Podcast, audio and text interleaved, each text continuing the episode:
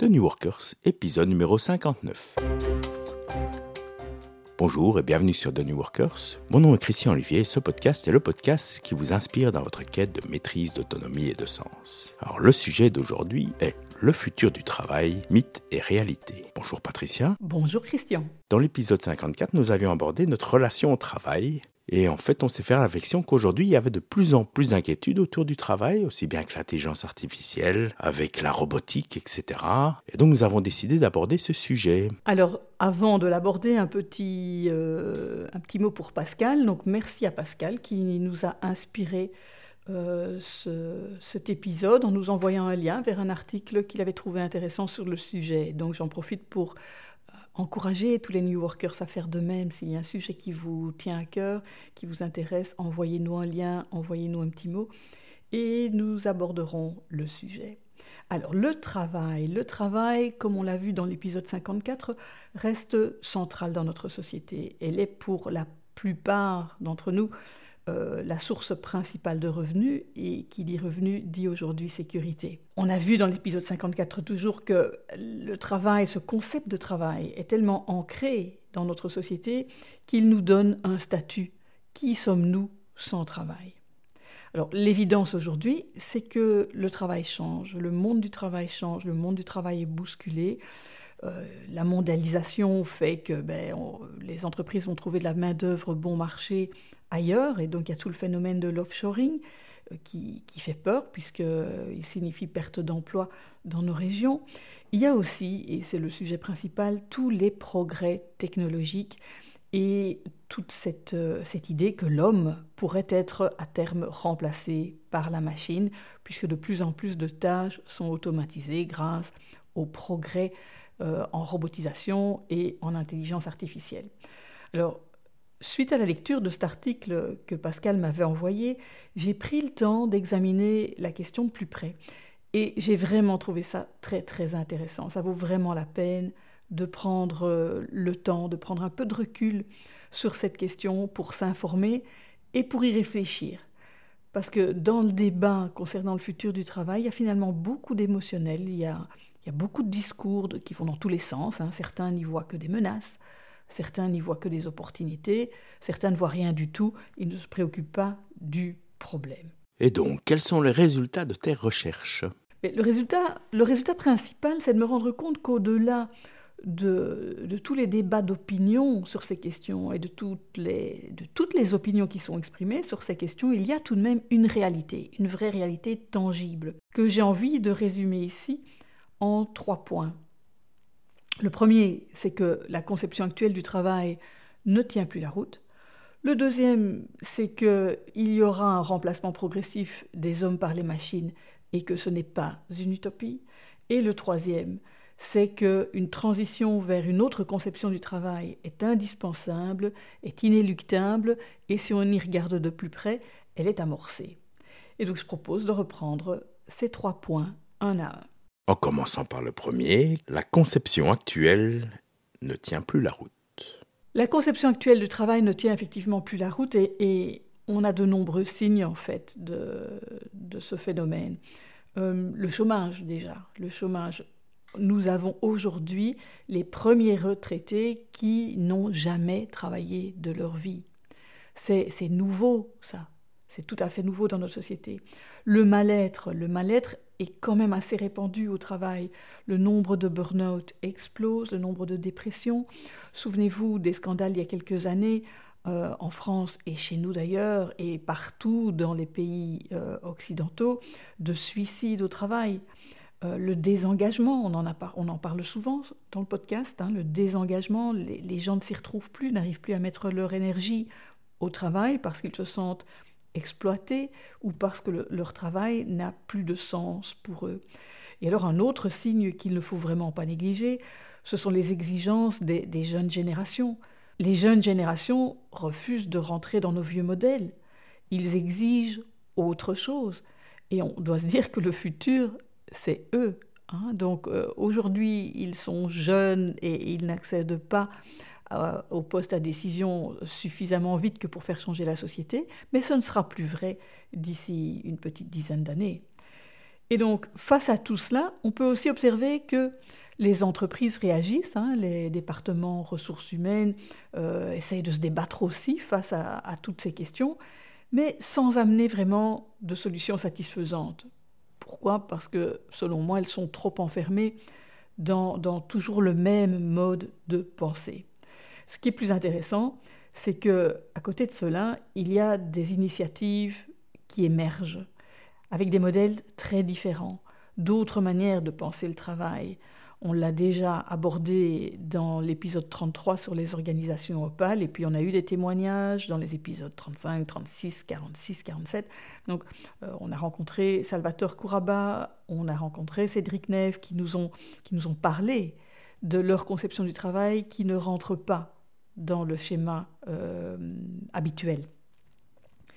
Il y a aussi des initiatives qui émergent au niveau de la société, parce que l'un ne va pas sans l'autre. On ne changera pas la conception du travail et le monde du travail sans changer la société, et je reviendrai sur ce point plus tard. Donc c'est clair, il faut réinventer le travail, et cela va de pair avec la réinvention de la société. Le deuxième point, c'était le remplacement progressif des humains par les machines. Oui, alors on entend de temps en temps un débat autour de cette question. Ça n'a pas l'air d'exciter trop les foules, mais quand même, hein, euh, on entend de plus en plus cette question. la grosse question, c'est est-ce vrai ou est-ce faux? Alors les pessimistes sont dans le scénario catastrophe. Les machines vont remplacer l'homme au point que c'est la fin de l'humanité. Hein. On est dans, on est dans la science-fiction, dans un, dans un film de science-fiction là, et finalement peu se rallient à ce scénario catastrophe. Alors les optimistes, eux, ils se disent bon, on va toujours bien en sortir. Hein. Et dans les deux camps, je pense qu'il y a un déni de la réalité dans l'analyse euh, qui est faite. Et on, y reviendra dans un instant. Euh, ce qui est intéressant aussi à voir, c'est que la majorité des gens, en fait, ne se préoccupent pas trop de cette question. Ils sont, ils sont indifférents, ils sont un petit peu endormis par rapport à ça. Soit ils sont dans le déni, soit ils n'ont même pas conscience du problème et donc ne se posent pas la question. Alors que ce soit par, euh, par égoïsme, par ignorance, par défaitisme, par impuissance, que sais-je. Hein, les gens sont trop, trop occupés à vivre leur vie et à bosser euh, que pour se poser ce type de questions et pour se rendre compte de l'importance du débat. Alors dis-nous, dans quel camp te situes-tu? Ben, Je confesse que très longtemps, j'étais dans le camp des indifférentes, c'est-à-dire que j'entendais bien parler de cette question de temps en temps, mais que je me disais, oui, bon, on va s'en sortir. Euh, oui, bon, euh, ces scénarios catastrophes, j'y crois pas trop. Euh, aujourd'hui, je serais plutôt dans le camp des optimistes, mais j'ai envie d'ajouter les optimistes réalistes, puisque c'est selon moi une stratégie gagnante, l'optimisme réaliste. Souvenez-vous de l'épisode 20 dans lequel je parle de cet optimisme réaliste. Donc, dans cette, position-là, en fait, je vois la nécessité et l'urgence de prendre conscience euh, de, ce qui, est en train de se passer au niveau du monde du travail et d'agir. Et c'est vrai que euh, ce c'est pas facile. Hein. La, question, elle est vraiment, je m'en rends compte aujourd'hui, très complexe. Et il est très difficile d'apporter des, des, actions, hein, d'agir au niveau individuel. Mais ça ne devrait pas nous mener à la complaisance. Hein. Donc euh, je pense que ça vaut vraiment la peine de voir ce que nous pouvons faire au niveau individuel et au niveau collectif de manière à euh, ben, tirer le meilleur profit en fait de cette situation. Et donc selon toi, les machines, elles vont remplacer l'humain? Ben, Je pense que la vérité aujourd'hui, c'est que euh, tout ça n'est pas une utopie, mais une réalité inéluctable. Et je me réfère là aux, travaux d'un certain Daniel Suskind. Euh, merci à toi de m'avoir envoyé le lien de, cette vidéo. Donc il y a une vidéo assez intéressante sur YouTube où il tord le cou à trois mythes qui, selon lui, et, je me rallie à ce qu'il dit là, qui nous empêchent en fait de voir la réalité de, cette question en face. Alors le premier mythe, c'est le mythe du Terminator. Hein.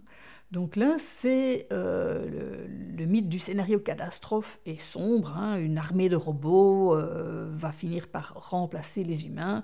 Le monde sera dirigé par des machines. Donc là, on se retrouve à nouveau dans un scénario qui, pour beaucoup, ressemble à de la science-fiction. Alors la réalité, c'est quoi?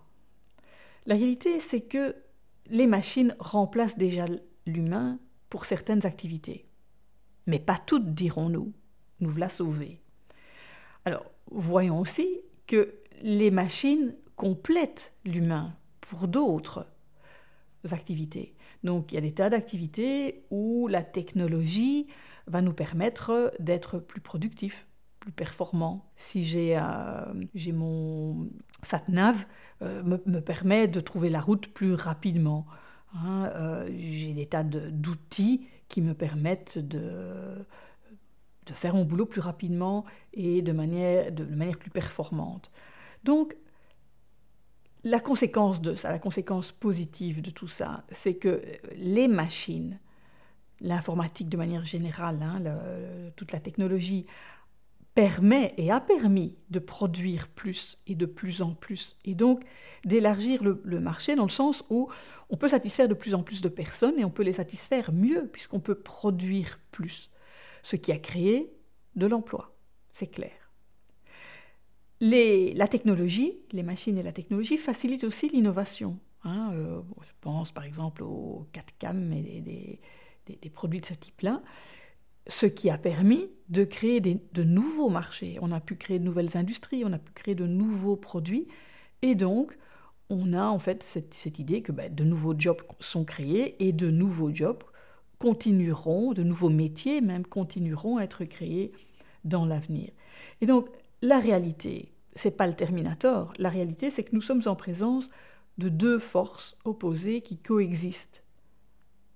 Et donc, la question à se poser, c'est ben, laquelle des deux sera la plus puissante? Est-ce que la machine finira par remplacer l'humain ou est-ce que la machine continuera à compléter l'humain? Alors ça, c'était le premier mythe. Le deuxième mythe, quel est-il? Le deuxième mythe, il est clé celui-ci, c'est le mythe de l'intelligence. Il est clé parce qu'on est très très mal informé sur la question et on n'est pas du tout conscient de la réalité. Donc le mythe dit que notre manière de comprendre et de raisonner est la seule. Et très longtemps, la technologie était basée là-dessus. Toute l'intelligence artificielle essayait de d'imiter l'intelligence humaine.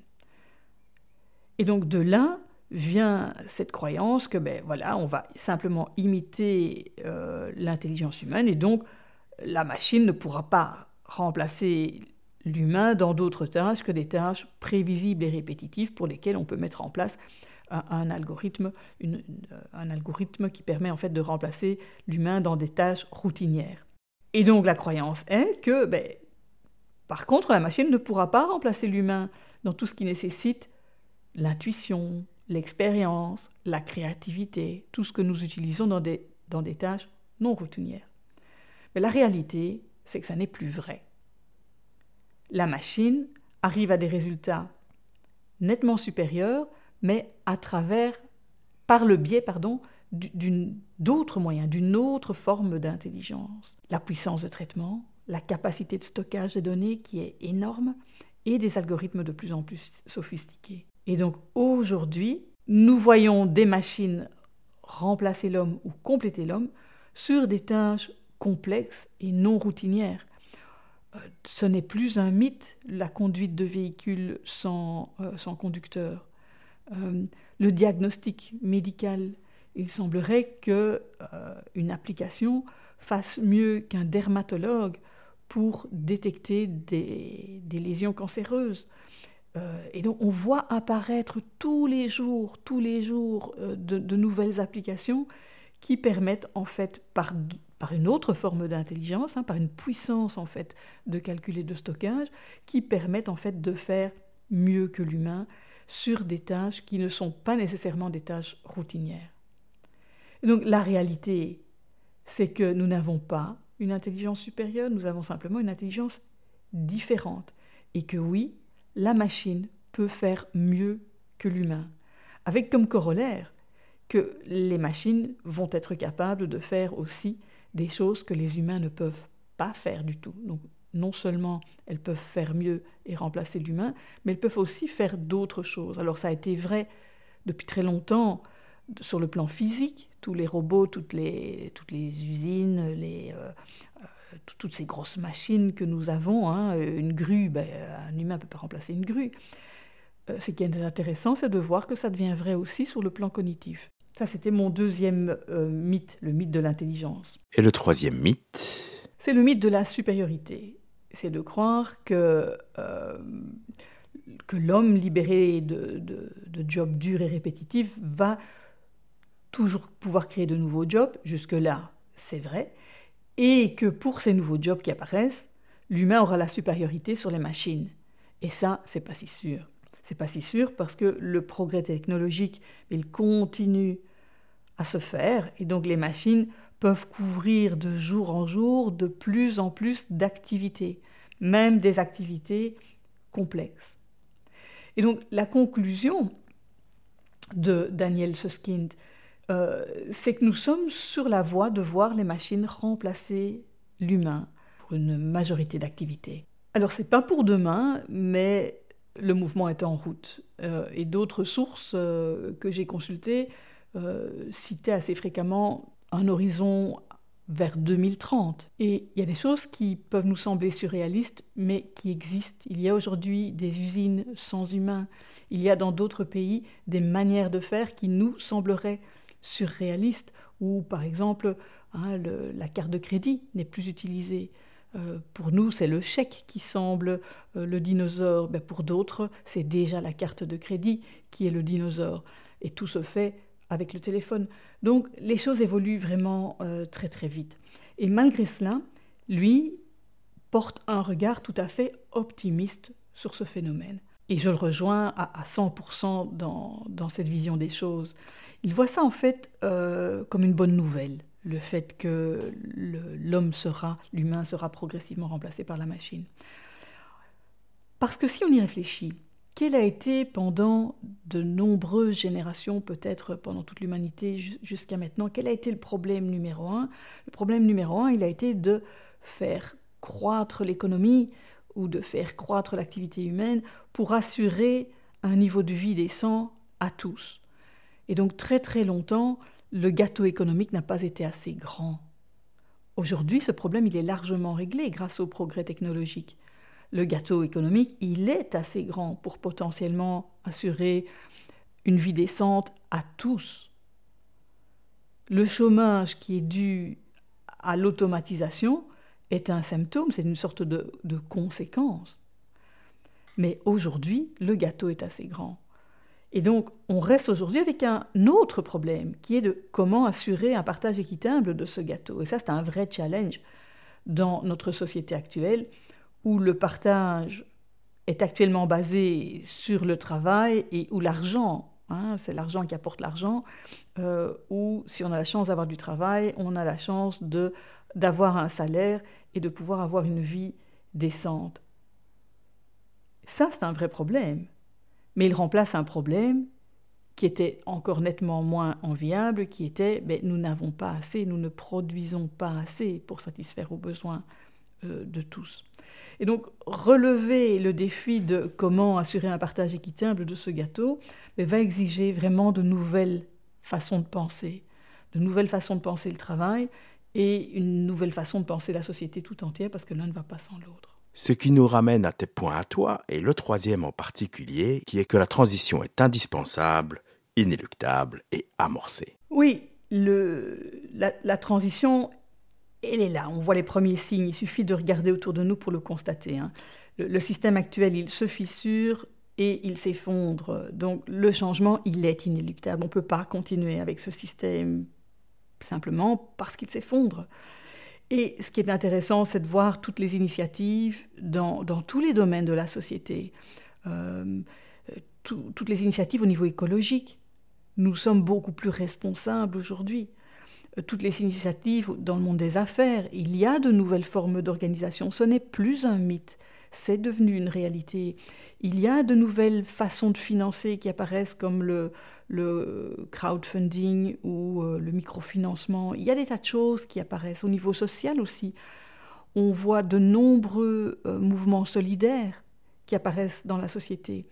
Et au niveau économique, on, reparle de plus en plus du concept d'allocation universelle qui, il y a 20 ans, semblait tout à fait surréaliste et utopiste, qui aujourd'hui est quand même euh, en place. Hein. ok, en pilote, mais il y a quand même des, euh, expériences pilotes qui sont en cours sur ce concept. Donc on avance de plus en plus euh, dans tout ça. Donc effectivement, la transition, elle est, elle est en cours. Oui, enfin, ceci dit, force est d'admettre que ces initiatives ont un peu de mal à percer. Et oui, elles ont effectivement du mal à percer. Et la raison, je pense, c'est que ici, on ne parle plus d'une évolution de la société, mais on parle d'une révolution. Il suffit plus d'essayer de faire un peu plus de la même chose ou d'essayer de, résoudre les problèmes en conservant le système. Hein, c'est la, fameuse citation d'Einstein, on ne résout pas les problèmes au niveau de conscience auquel on les a créés, eh c'est ça.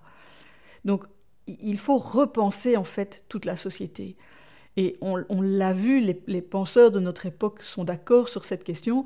Nous assistons vraiment à un saut quantique dans, ce cas-ci. Ce n'est pas euh, le conflit de génération comme il, existe depuis la nuit des temps. Non, il y a vraiment une nécessité, et c'est en cours, de penser la société autrement. J'en parlais dans l'épisode 33 sur les organisations opales. Et donc, cette nouvelle manière de penser, euh, elle émerge. Et c'est assez rare, en fait, dans l'histoire de l'humanité, d'avoir euh, une révolution de ce type-là. Et qui dit révolution, dit évidemment ben, que ça va pas être facile. Donc, effectivement, ces initiatives ont du mal à percer. Pourquoi? Mais parce qu'il faut, il faut une fameuse énergie pour aller contre le système. Donc, il faut, faut de l'énergie, il faut du courage, il faut de la créativité, il faut de l'intelligence, il faut être déterminé, parce qu'il ne faut pas croire que le système va se laisser faire. Hein, on le voit. On le voit, les, les, les systèmes à la fois politiques et, euh, et, et, les entreprises ont tendance à se durcir. Donc il faut de la détermination. C'est clair que, ben oui, il y a combat d'un autre type, mais il y a combat et, il y a souffrance dans cette révolution. Hein, d'habitude, quand on parle de révolution, hein, on pense au sang, hein, les révolutions se font dans le sang, mais, mais on est en 2018. On est en 2018 dans une société qui est quand même démocratique, qui n'a jamais été aussi démocratique, qui n'a jamais été aussi humaine. Ok, toute proportion gardée, ok, il y a encore des inégalités et des injustices énormes, mais si on regarde globalement et de manière tout à fait objective, en 2018, notre monde est le plus démocratique qu'il n'a jamais été et sans doute le plus humain qu'il n'a jamais été. Mais c'est clair, ce ne sera pas facile. Parce que euh, ce que l'on veut, c'est une révolution vers plus d'humanité, vers moins d'exploitation, vers un niveau de vie décent pour tous, vers plus de respect pour les ressources et pour, euh, pour la Terre. Et donc si on veut rester en cohérence avec toutes ces valeurs, ces valeurs d'humanité, ces valeurs de respect qui sont les piliers de notre société, eh bien on ne peut pas les jeter, ces valeurs-là. Et donc en plus du, du courage, de l'énergie, de l'intelligence, de la détermination qu'il faut pour une révolution, il va en plus falloir une bonne dose de conscience et de sagesse dans ce cas-ci pour ne pas détruire, mais, mais transcender en fait notre société actuelle, garder ce qui est bon et amener en fait euh, autre chose. Y a-tu des pistes concrètes pour euh, contribuer à ce changement? Alors là, ça c'est la, grosse question, Christian. Donc, euh, vu que l'heure tourne, je pense qu'on va faire un autre épisode pour répondre à cette question parce qu'il y aurait vraiment, vraiment beaucoup trop à en dire. Il y a beaucoup de pistes. Mais euh, voilà, ça, vaudrait vraiment la peine de, faire un épisode sur le sujet. Et quel sera donc ton mot de la fin? Mon mot de la fin, c'est que ben, j'ai pris conscience et j'ai envie de partager cette prise de conscience qu'il y a vraiment urgence à se réveiller et à élever le niveau de conscience sur ces questions. Ça me semble essentiel pour, euh, pour un New Worker parce que qui dit travailleur responsable dit aussi citoyen euh, responsable. Et je pense que nous avons tous une part de responsabilité dans ce que sera la société euh, de demain, dans cette société que nous laisserons à nos enfants, à nos petits-enfants. Je pense que nous pouvons tous contribuer et agir selon nos facultés et nos moyens. En d'autres termes, il y en a plus à venir dans les épisodes suivants. Exactement. Eh bien, merci Patricia pour ce bel épisode. Je vais rappeler aux New Workers qui nous écoutent qu'ils peuvent aller s'inscrire à la newsletter sur tnw.li slash newsletter, venir nous laisser des commentaires sur le site de newworkers.com ou alors une toute nouvelle méthode que nous venons de mettre en place, vous pouvez nous envoyer un petit mail à feedback f e e d b a c k at thenewworkers.com envoyez-nous vos idées d'épisodes et nous les considérerons pour un épisode suivant. Et sur ce, bonne journée à vous et à l'épisode suivant. Au revoir. À tout bientôt.